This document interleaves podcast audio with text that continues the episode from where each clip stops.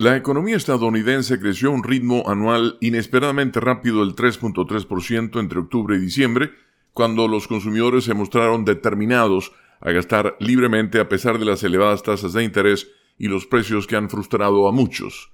El informe del Departamento de Comercio, según la agencia AP, destaca que el Producto Interno Bruto, es decir, la producción total de bienes y servicios de la economía, experimentó una desaceleración respecto a su espectacular tasa de crecimiento anual de casi el 5% del trimestre anterior.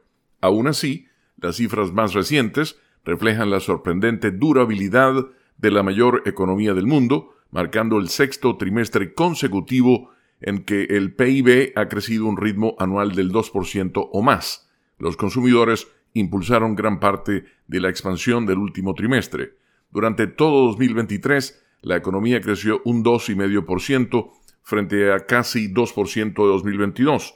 Existe un creciente optimismo de que la Reserva Federal se enfila a lograr un inusual aterrizaje suave, aumentando las tasas de endeudamiento lo suficiente como para enfriar el crecimiento, la contratación y la inflación, pero no tanto como para que la economía se desplome.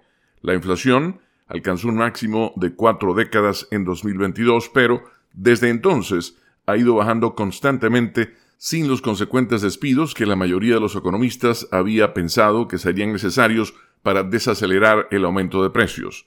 Con la nota económica desde Washington, Leonardo Bonet, Voz de América.